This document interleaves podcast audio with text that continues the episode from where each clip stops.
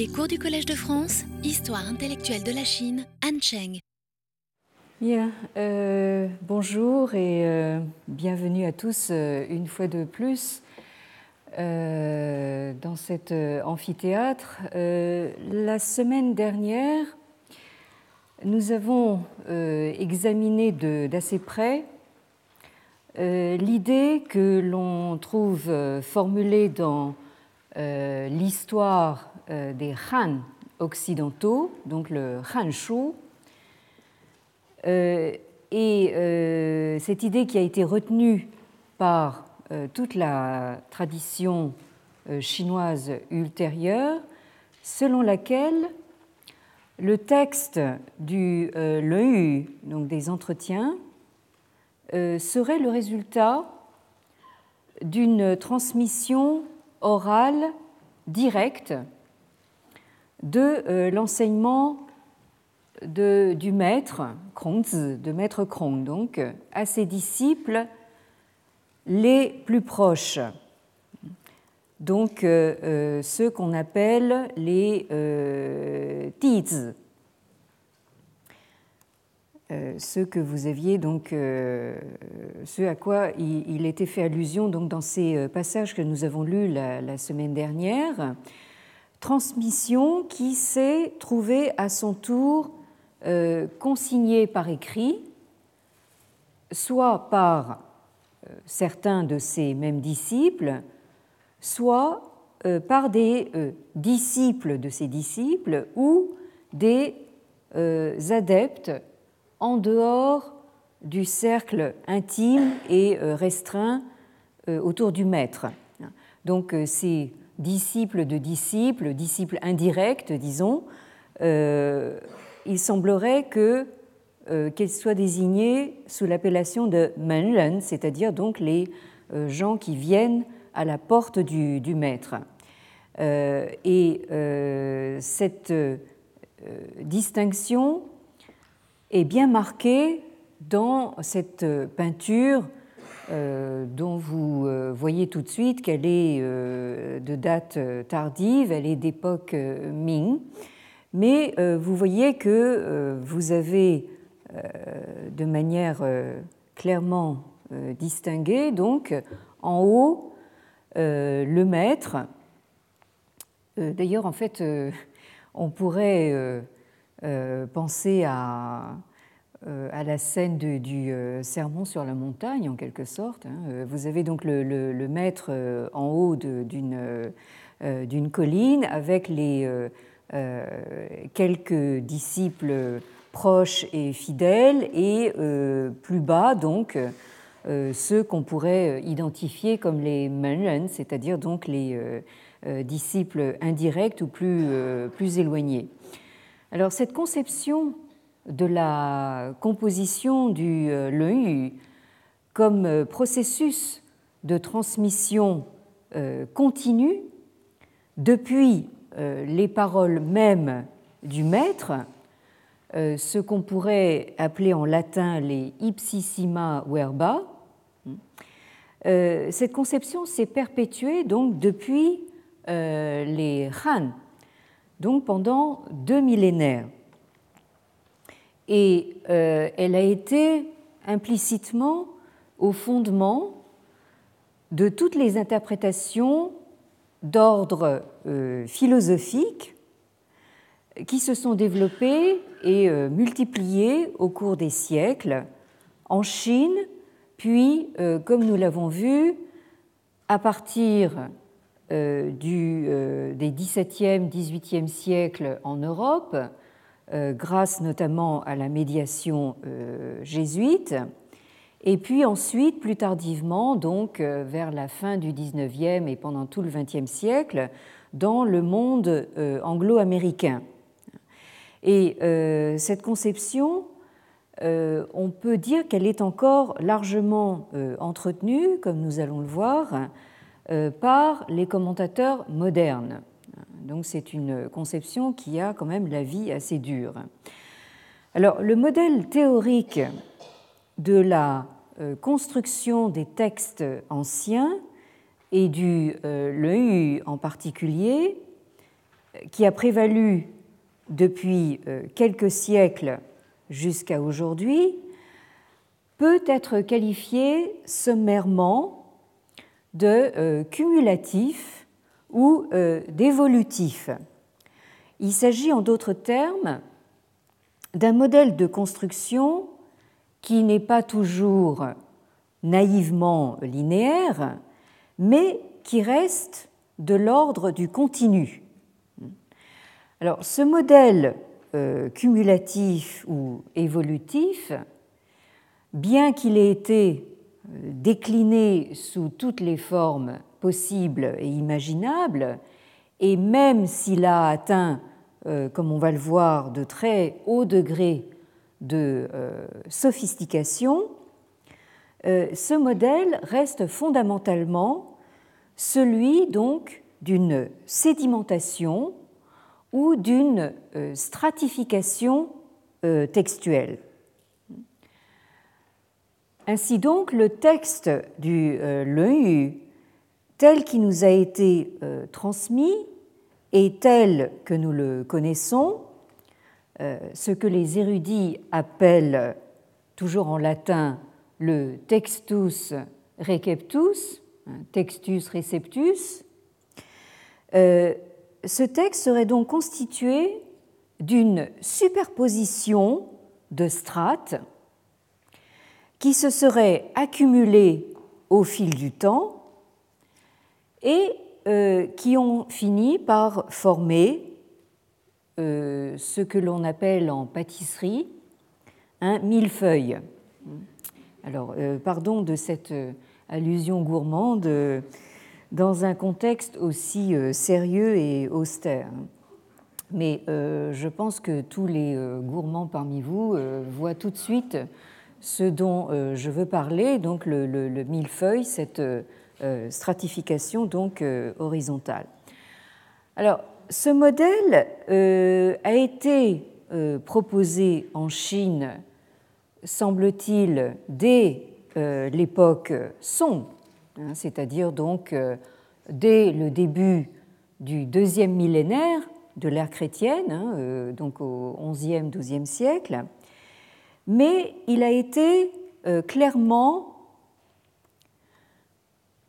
développé et explicité au XVIIe, XVIIIe siècle, c'est-à-dire au moment même où euh, les jésuites commençaient donc à assurer cette fameuse médiation ou euh, première mondialisation de Confucius en Europe.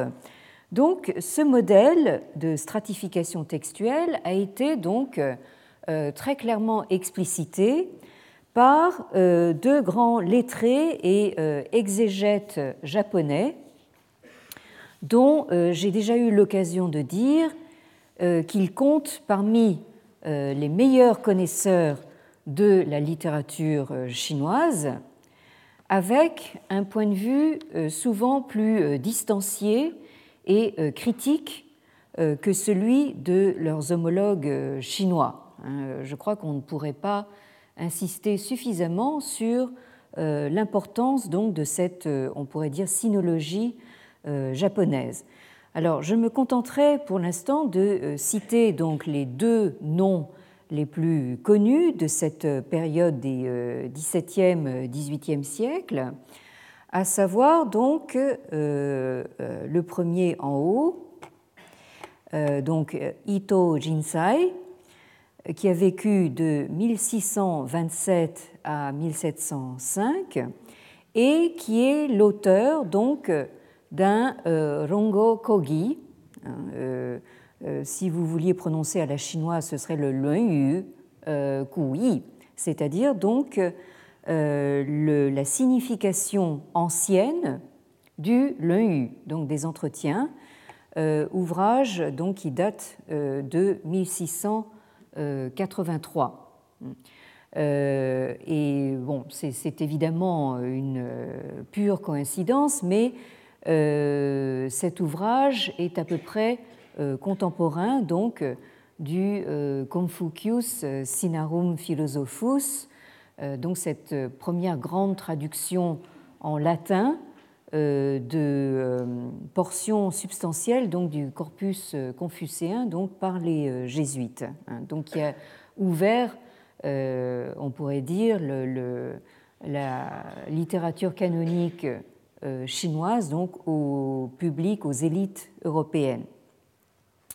Le deuxième nom est également très connu, c'est celui de Ogyo Sorai, euh, qui a euh, vécu de 1666 à 1728 euh, et qui est l'auteur pour sa part d'un rongocho, c'est-à-dire donc un examen critique du Lun qui date donc de 1737. Alors, ces exégètes japonais euh, ces, deux noms en particulier qui euh, figurent euh, parmi les penseurs les plus importants de leur temps et qui ont été en cela suivis d'une longue tradition d'exégèse critique japonaise jusqu'à aujourd'hui, ces exégètes attirent l'attention sur la distinction qui est à faire, selon eux, entre euh, les deux grandes parties du Leu, qu'ils euh, partagent donc en deux moitiés égales, de dix euh, chapitres chacune. Donc vous avez le... J'ai beaucoup de mal à retrouver ma flèche chaque fois, oui. Donc vous avez donc une première partie qu'on appelle le Shanglun, hein, c'est-à-dire donc, euh, euh, on pourrait dire la partie supérieure, et une deuxième partie donc qui est selon, selon eux plus tardive, le Xialun, hein, c'est-à-dire donc la partie littéralement inférieure. Hein. Alors, je rappelle à ce propos que dans la tradition chinoise, euh, les différentes parties d'un ouvrage sont désignées de cette manière. C'est-à-dire, par exemple, quand vous avez un ouvrage en deux parties, on parle euh, du euh, volume Shang et du volume Xia, c'est-à-dire donc le volume supérieur et le volume inférieur. Pour ceux d'entre vous qui ne connaissent pas du tout le chinois, vous remarquerez que Shang indique donc ce qui est au-dessus donc euh, euh, de la surface et le xia c'est euh, ce qui est indique ce qui est au-dessous de la surface. Hein. Et quand vous avez un ouvrage en trois parties, on distingue donc la partie supérieure shang, la partie médiane zhong, hein, zhong caractère sur lequel j'ai déjà eu le, l'occasion d'attirer votre attention, donc, euh, ce qui figure une cible euh, partagée en son milieu par une flèche, Zhong qui désigne actuellement donc la Chine, le pays du milieu, hein, et donc la troisième partie sera désignée euh, comme la partie donc inférieure Xia. Donc, ce travail de stratification, donc là pour l'instant, enfin, on est dans une stratification assez euh, sommaire. Euh, il s'agit simplement donc de distinguer deux grandes parties euh, dans, les, dans le LEU. Alors cette stratification a été poursuivie et affinée à peu près un demi-siècle plus tard par le grand philologue chinois de l'époque Qing, c'est-à-dire de l'époque euh, mandchoue. Euh, ce grand philologue qui s'appelle donc euh, Cui Shu, que vous avez ici, si j'arrive à retrouver ma flèche, donc Cui Shu ici, qui a vécu donc de 1740 à 1816. Et donc ce travail de stratification et d'analyse il l'entreprend dans euh, ce qu'on pourrait considérer comme l'œuvre de sa vie, euh, commencée en 1783, le Krao Xin alors ce titre, on peut le traduire très littéralement par le lot, c'est-à-dire donc le, les, des, notes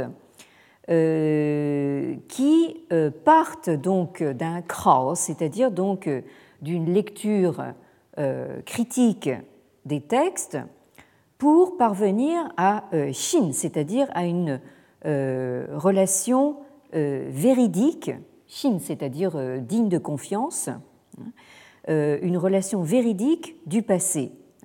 Alors, euh, ce titre, euh, je propose une traduction vraiment très, très libre. On pourrait le traduire par donc l'Antiquité, hein, passée au crible hein, de l'examen philologique. Donc, en cela, euh, Shu est véritablement représentatif hein, euh, d'un courant qui s'est développé précisément à l'époque euh, manchoue, euh, sous, les, sous les Qing, donc la dynastie des, Qing, et qu'on a appelé justement en fait le, comment dire, le, le courant d'examen philologique des textes. Après, justement, le grand développement, on pourrait dire, de commentaires d'ordre plutôt philosophique sur les textes, on revient donc à partir euh, des XVIIe, XVIIIe siècles à donc un examen plus euh, philologique. Alors l'un euh, des douze traités qui ont fini par constituer ce Krao Lo hein, est consacré donc à la vie et à l'œuvre de Confucius. Et selon l'étude philologique extrêmement minutieuse de Cui Shu, euh, les dix premiers livres du euh, autrement dit ce que euh, les exégètes japonais appellent le Shanglun, hein, c'est-à-dire la première partie, la première moitié du Yu, ces dix premiers livres constitueraient donc une sorte de noyau originel auquel viendraient s'ajouter les cinq livres suivants, hein, c'est-à-dire donc euh, les livres 11 à 15. Alors que donc les cinq derniers livres, c'est-à-dire 16 euh, à 20, sont euh, pour Shu bien postérieurs donc au reste de l'ouvrage. Alors je, me rends compte que j'ai une terminologie un peu flottante, hein. je parle tantôt de chapitres, tantôt de, de livres. Hein. Euh, mais euh, c'est en tout cas ce que, donc, dans la terminologie chinoise, on désigne par les euh, piens, hein, c'est-à-dire donc ces grands agrégats de sections. Hein, et ces piens, on en compte 20 donc, dans, la, dans l'édition transmise, c'est-à-dire dans le textus receptus dont je parlais tout à l'heure. Hein. Donc, Certains commentateurs parlent de livres hein, euh, ou d'autres parlent de chapitres. Hein. Mais toujours est-il que, euh, pour répondre à une question qui m'a été posée en fin de cours la semaine dernière, donc, dans la convention euh, occidentale, ces chapitres ou livres sont numérotés avec des chiffres romains, hein, alors que les sections ou fragments à l'intérieur donc de ces livres ou chapitres sont numérotés donc avec des chiffres euh, arabes. Alors, dans euh, son souci de réexaminer les sources antiques à la lumière d'une philologie extrêmement rigoureuse, euh, apparaît euh, dès donc le XVIIIe siècle comme le précurseur d'un courant important de l'historiographie moderne au début euh, du XXe siècle. Alors, il s'agit de ce euh, courant euh, qu'on a résumé donc dans cette formule, le courant qui littéralement jette le doute sur l'Antiquité. En chinois, yi guo, euh, c'est-à-dire donc qui met en doute hein, les sources anciennes, euh, c'est-à-dire donc qui pratique en fait une sorte de doute méthodologique sur les sources hein, même de la plus haute antiquité. Et on pourrait même dire que pour ce courant d'historiens,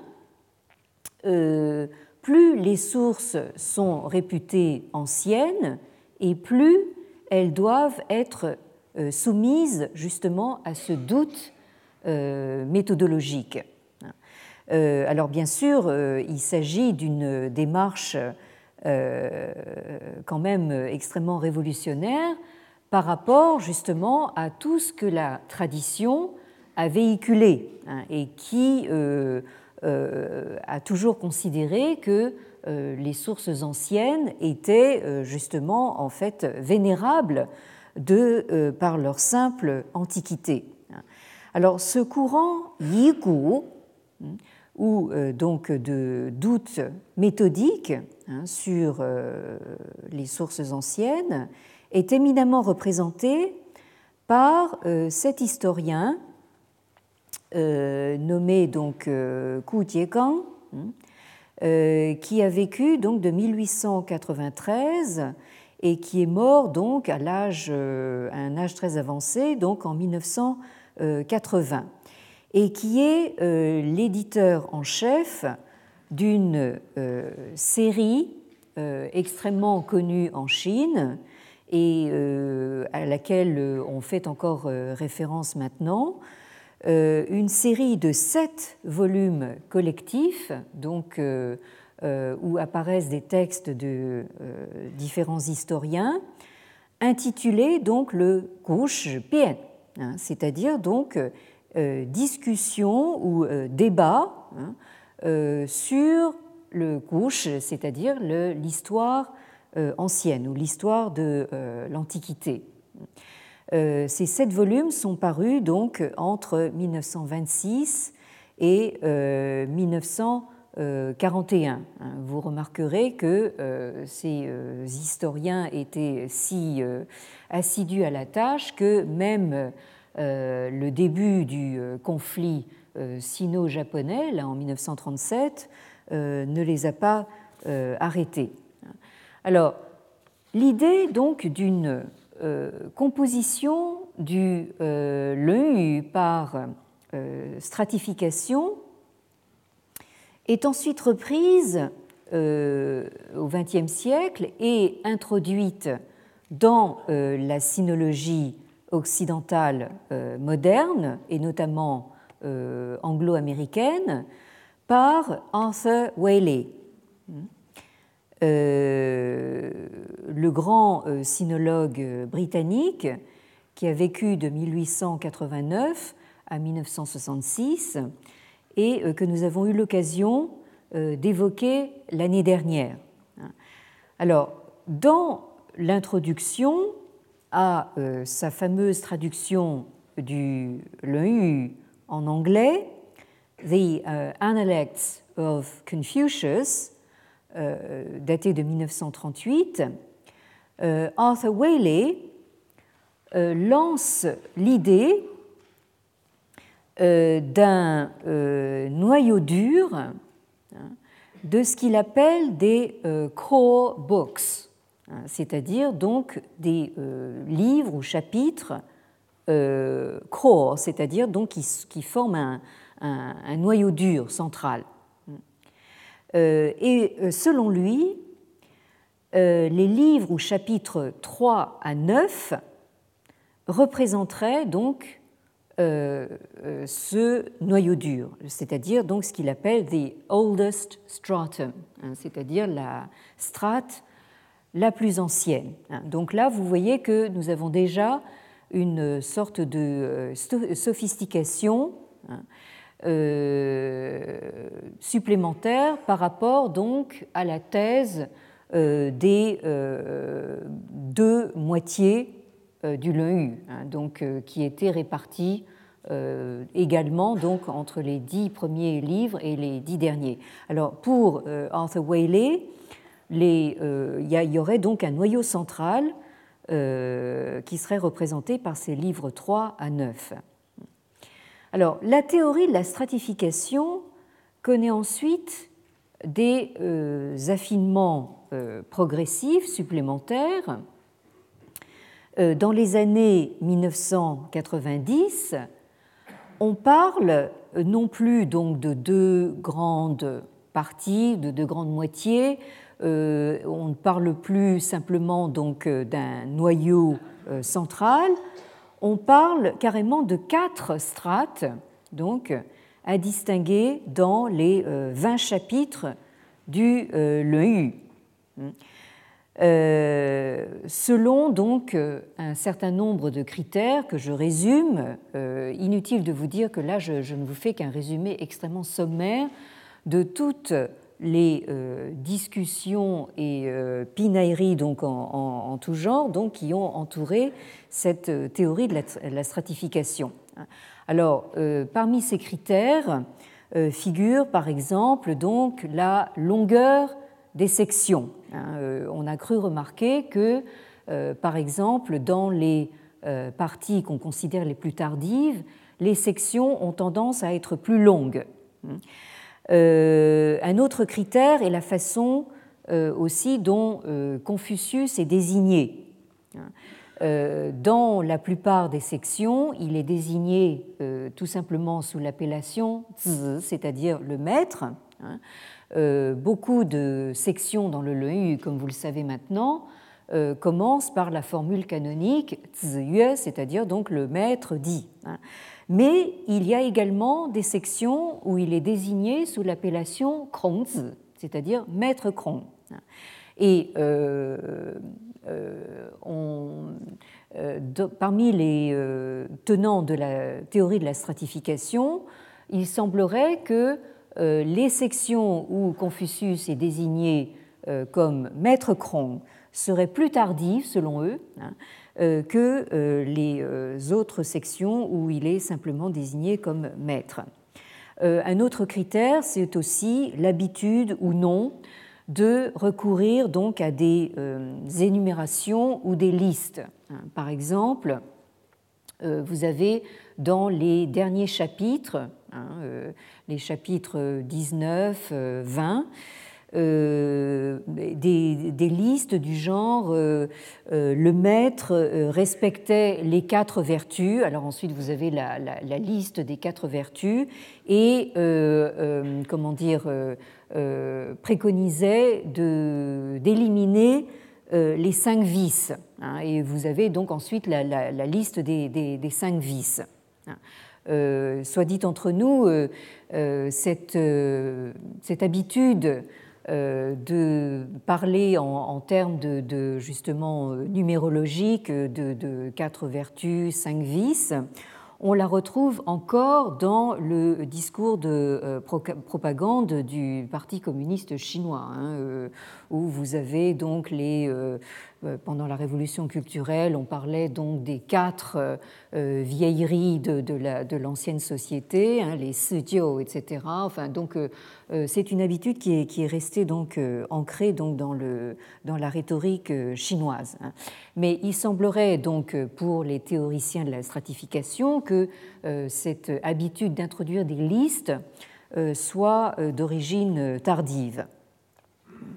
Euh, je vous ai signalé ici, donc euh, sur, euh, sur cette liste, le nom donc d'un sinologue américain qui s'appelle donc Stephen Van Zuren et qui est l'auteur donc d'un livre qui ne manque vraiment pas d'intérêt.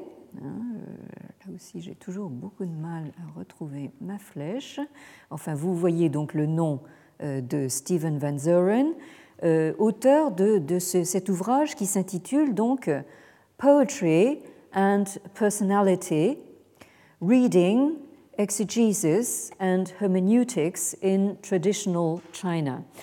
Euh, c'est-à-dire donc poésie et euh, personnalité, lecture, exégèse et herméneutique dans euh, la Chine traditionnelle. Donc un ouvrage qui est paru aux euh, presses universitaires de Stanford aux États-Unis en 1991. Alors, dans cet ouvrage, euh, sur lequel j'aurai l'occasion de revenir à un autre propos, Van Zuren donc, distingue précisément quatre strates dans le texte du Yu. Alors, inutile de noter le détail, hein, mais c'est pour vous donner un petit peu une idée du degré de sophistication auquel on est arrivé donc dans les années 1990. Alors, selon lui, la première strate, c'est-à-dire la plus ancienne, hein, qui correspond donc aux core books ou core chapters dont parlait Arthur Whaley, c'est-à-dire des euh, livres, euh, comment dire, noyaux durs, il y aurait donc les livres 3, 4, 5, 6, 7. La deuxième strate correspondrait au chapitre 1, 2, 8, 9. La troisième strate au chapitre 10, 11, 12, 13, 14 et 15, et la quatrième strate, donc la plus tardive selon Van Zoren, donc, serait les cinq derniers chapitres, 16, 17, 18, 19 et 20. Alors, euh, cette idée des euh, quatre strates est reprise euh, par les auteurs que vous voyez, parce que j'arrive vraiment plus à retrouver ma flèche, donc les auteurs que vous voyez en bas donc de cette liste, à savoir donc ce sont des, Américains également, Bruce Brooks et Tycho Brooks, donc c'est un couple. Euh, qui est l'auteur donc de cet ouvrage intitulé The Original Analects. Donc euh, euh, le titre vous indique déjà le programme hein, de cet ouvrage. Alors ce sont donc les, les analects, les entretiens originaux ou originels, hein, les entretiens vraiment euh, tels qu'ils euh, étaient à l'origine. Euh, c'est un ouvrage qui a été publié à New York par les presses universitaires de Columbia en 1998. Alors, à l'issue d'un véritable travail de fourmi, les Brookses, comme on a fini par les appeler, proposent une théorie qui permet, selon eux, de rendre compte de la composition du Leu pris dans son entier. Et cette théorie, ils l'ont appelée, là, euh, c'est le terme que vous voyez en bas de la page, donc la accretion theory. Euh, c'est-à-dire, si on essaye de traduire en français par un,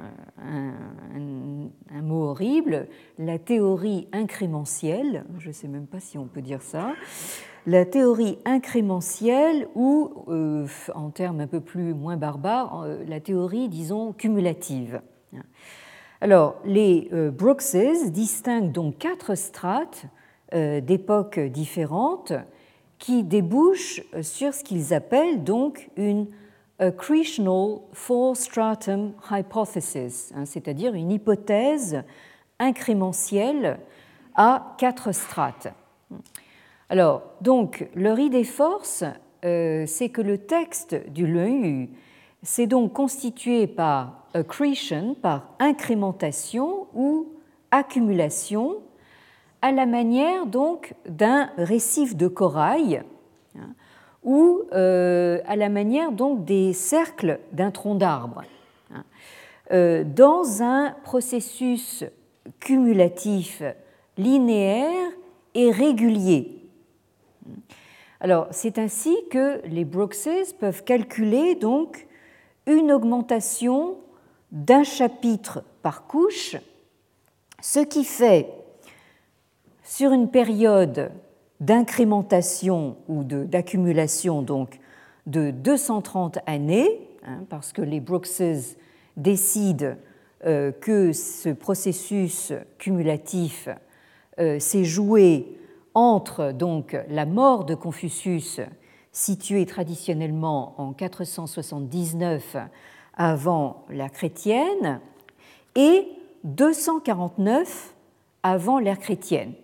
Alors pourquoi 249 C'est que 249, euh, c'est la date de euh, la conquête du pays de l'eau avec donc la destruction à la clé donc de l'école de l'eau, c'est-à-dire le pays natal de Confucius, donc la destruction de l'école de Confucius. Hein. C'est pour ça que euh, pour eux, cette période d'incrémentation devrait se jouer donc euh, entre 479 et 249, c'est-à-dire sur un peu plus de deux siècles.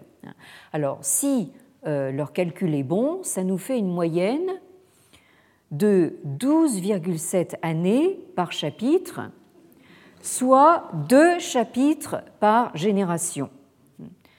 Alors, euh, je vous laisse imaginer le, travail de Romain, si on peut dire, qu'a euh, représenté donc euh, cette recherche des Brookses. Alors évidemment, on ne peut que s'incliner devant autant de patience et d'acharnement, mais j'ai le regret de, de, vous dire que leur méthodologie et leur hypothèse ont été jugées totalement improbables par bon nombre de commentateurs, à commencer par leurs propres collègues américains, hein, qui n'y sont pas allés avec le dos de la cuillère. Hein.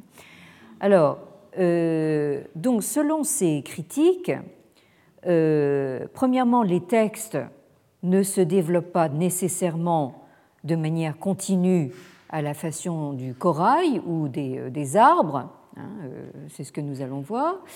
Et euh, d'autre part, il est peu probable aussi que euh, ce processus ait continué jusqu'au milieu donc, du IIIe siècle avant la chrétienne, sans que euh, les débats de l'époque des royaumes combattants, c'est-à-dire des 4e, 3e siècles, trouvent un quelconque écho dans le Lun Donc là, il y a quelque chose qui ne fonctionne pas bien. Hein.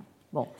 Alors, en somme, si vous avez eu la patience de me suivre jusqu'ici, donc cette conception euh, cumulative qui trouve son comble, euh, son paroxysme, on pourrait dire, dans la théorie incrémentielle ou euh, des Brookses, présuppose de toute façon une forme de continuité entre la parole vivante originelle hein, de euh, Confucius et euh, ce qu'on peut lire dans le Textus Receptus du Yu.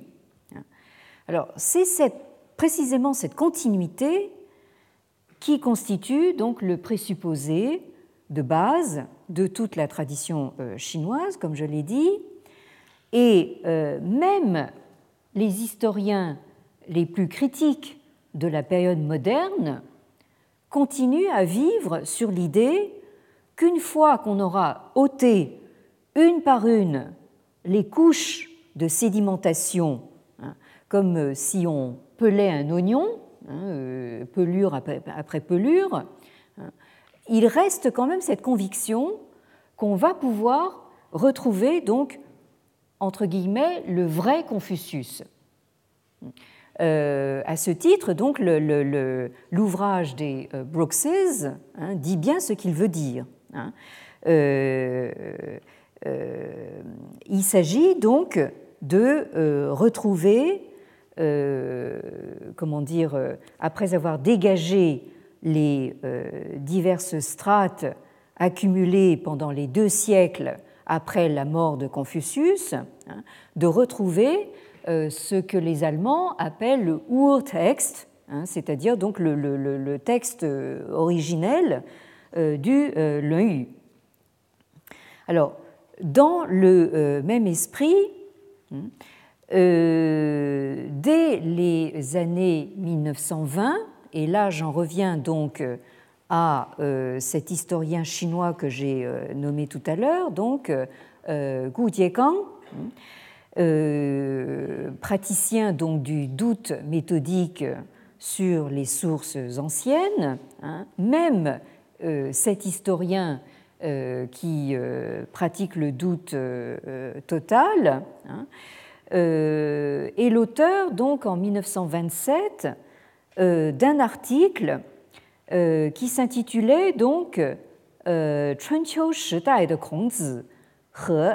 de c'est-à-dire donc le Confucius des printemps et automnes, hein, c'est-à-dire de la période pré-impériale, et le Confucius des Han.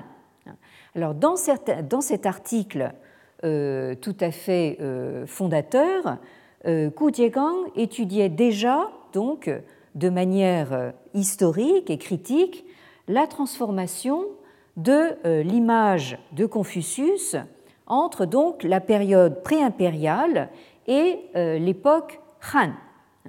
Mais malgré cela, il maintenait implicitement le présupposé que sous cette image changeante et euh, évolutive, il devait bien y avoir un Confucius historique qu'il était possible de euh, retrouver, justement en, notant enfin, euh, toute cette sédimentation donc, de la tradition exégétique.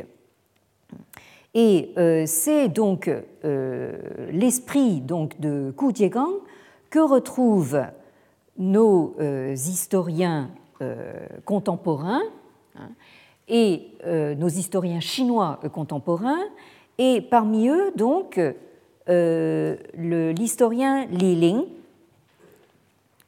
ce professeur donc, de l'université de Pékin, donc au département d'histoire, de, de, Peita comme on l'appelle, hein, Li Ling, dont nous avons parlé euh, au tout début de ce cycle de cours et qui a fait euh, très grand bruit. Euh, décidément, cette flèche a dû. Oui, voilà. Donc cet ouvrage, daté de 2007, donc tout à fait récent, qui a fait très grand bruit par son titre délibérément provocateur. il s'agit donc de Santiago, Hein. Donc, euh, Santiago, c'est-à-dire donc euh, euh, littéralement un chien qui a perdu sa famille. On pourrait dire donc un chien errant sans famille. Et ce qu'il y a de provocateur dans ce, dans ce titre, c'est que l'image du, chien errant s'applique à Confucius lui-même. Alors,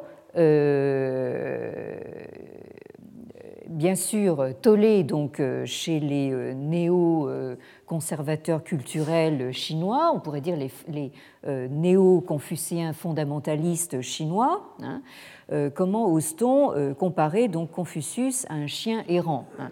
Mais comme nous l'avons vu, l'historien Li Ling hein, se défend en disant que cette, cette comparaison, c'est pas lui qui l'a inventée, elle se trouve tout simplement donc dans le Shiji, c'est-à-dire les euh, annales historiques de euh, Sima donc euh, sur lesquelles nous allons revenir largement, hein, c'est-à-dire ces premières annales historiques qui ont été composées donc à la fin du deuxième siècle avant l'ère chrétienne.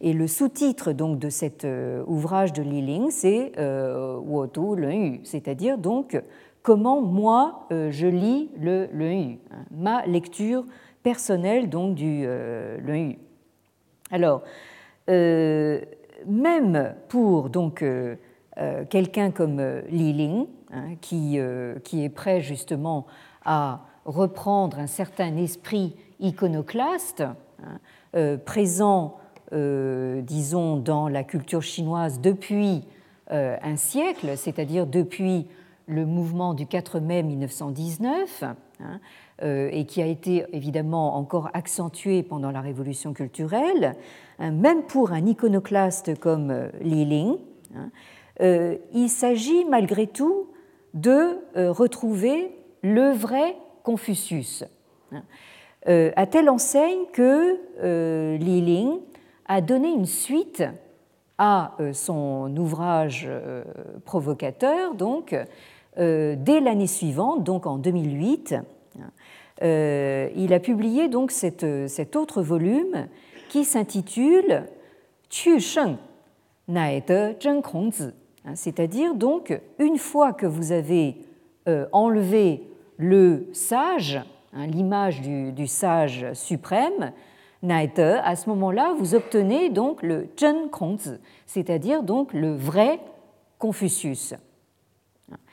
Euh, donc euh, là, vous voyez que cette, cette idée qu'il est malgré tout possible de retrouver le ur-texte du Yu et le vrai Confucius, justement sous cette immense sédimentation, hein, c'est quelque chose qui est encore maintenu à l'heure actuelle. Hein. Mais comme nous, nous, allons le voir, même euh, cette euh, hypothèse de, base est euh, aussi remise en question hein, par ce que nous avons appelé il y a quelques semaines donc le mouvement des déconstructeurs.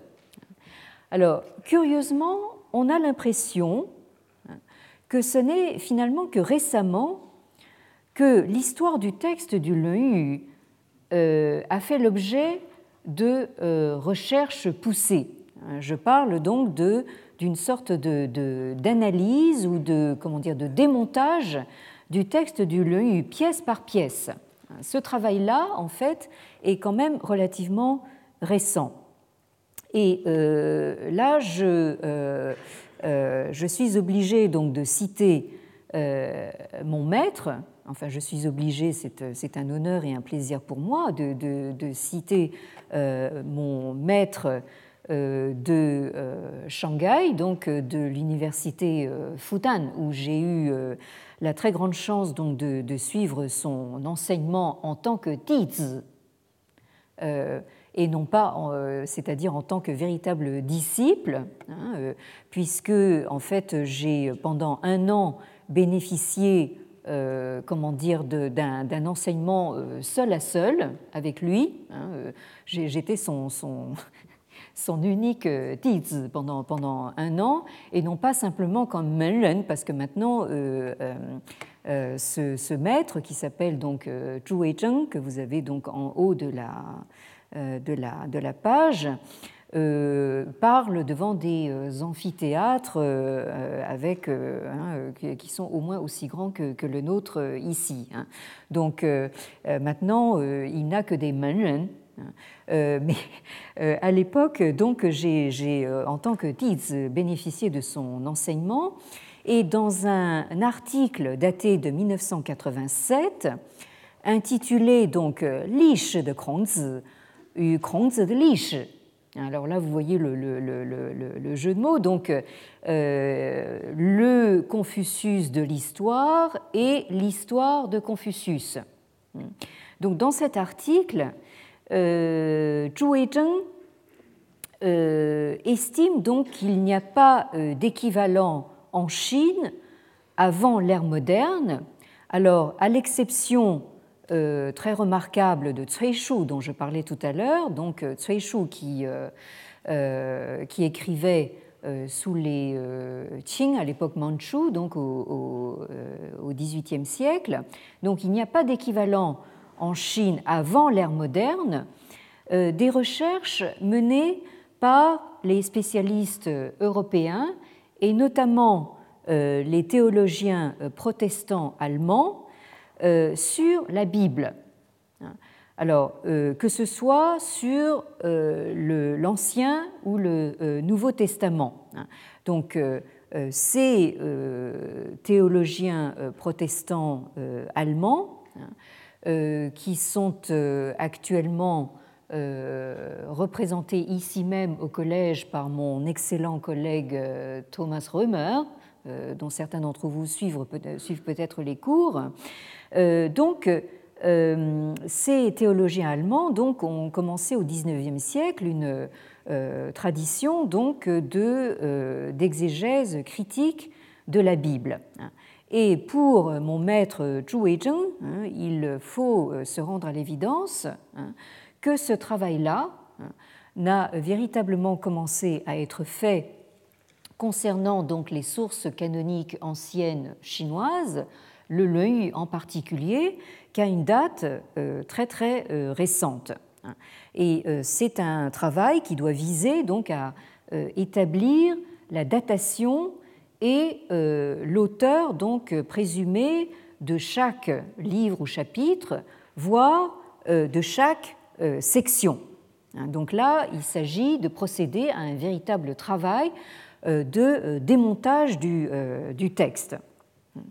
Alors, je ne suis pas peu fier donc de, rappeler que, mon maître Zhu Weizheng a été parmi les, enfin probablement hein, le, premier donc chercheur à donc y aller très fort, si j'ose dire, si vous me permettez l'expression, en émettant l'hypothèse que le donc les entretiens, euh, sont en réalité donc une compilation d'époque Han, euh, c'est-à-dire donc euh, qui date des Han occidentaux, hein. autrement dit, qui ne serait pas antérieur donc au deuxième siècle avant l'ère chrétienne alors que la tradition avait toujours dit qu'on pouvait remonter donc jusqu'à Confucius, c'est-à-dire jusqu'au 5e euh, siècle avant euh, Jésus-Christ. Et euh, Zhu donc est suivi en cela par donc un sinologue qui n'est pas véritablement anglo-américain, mais qui est anglophone quand même, puisqu'il est australien. Il s'agit donc de John euh, donc le deuxième nom euh, sur euh, cette page, hein, qui reprend cette thèse donc en 1996, dix ans plus tard, dans un article intitulé The Formation of Yu as a Book, hein, c'est-à-dire donc la formation ou la, oui, la constitution du Yu en tant que livre. Hein. Et donc, pour euh, euh, cette composition du Leu en tant que livre hein, euh, n'est pas euh, antérieure à 150 avant Jésus-Christ, hein, c'est-à-dire donc nous sommes bien au deuxième siècle avant l'ère chrétienne. Donc vous voyez que, disons, la, tendance déconstructionniste actuelle hein, s'attaque frontalement donc à la thèse euh, incrémentielle, la thèse cumulative euh, qui nous a occupés euh, aujourd'hui hein, et qui donc est poussée à ses extrémités par ce que j'ai appelé il y a quelques semaines donc l'argument révisionniste. Euh, ce mot révisionniste, je précise que ce n'est pas euh, le terme que j'ai choisi, c'est le terme que les tenants de, cette, euh, de ce courant ont choisi eux-mêmes. Alors j'ai bien essayé de leur dire que c'était notamment dans le contexte européen assez malheureux, hein, c'est un, terme relativement malvenu, hein, mais euh, il s'agit en fait de euh, revoir, d'une révision, euh, comment dire, radicale, justement, de la vision traditionnelle qui, elle, est d'ordre cumulatif ou continu. Et pour ces tenants de la thèse révisionniste, le LEU est tout simplement donc une compilation euh, des Han occidentaux. Hein. Et non seulement cela, mais en tant que compilation qui date des Han, hein, elle reflète donc euh, la rhétorique et les préoccupations justement des Han, hein, et non pas du tout donc euh, d'un quelconque Confucius. Alors, euh, nous en arrivons, et nous euh, finirons là-dessus aujourd'hui, donc à euh, quelques conclusions provisoires, hein, mais qui relancent totalement le, débat. C'est-à-dire que d'une part, vous voyez, d'après tous les noms que j'ai cités, que le débat sur la datation du Leu, que on pourrait croire ne concernait euh, qu'un petit cercle restreint de euh, spécialistes pinailleurs, euh, ce débat est devenu un débat globalisé, hein, qui nous emmène donc de, Chine au Japon, en passant par les États-Unis, l'Australie, etc. Bien. Alors, c'est surtout un débat qui est devenu fortement idéologique, car il déchaîne les passions dans le contexte brûlant euh, du retour de Confucius en Chine continentale. Hein, donc ce euh, phénomène de société qui nous occupe déjà depuis euh, quelques années.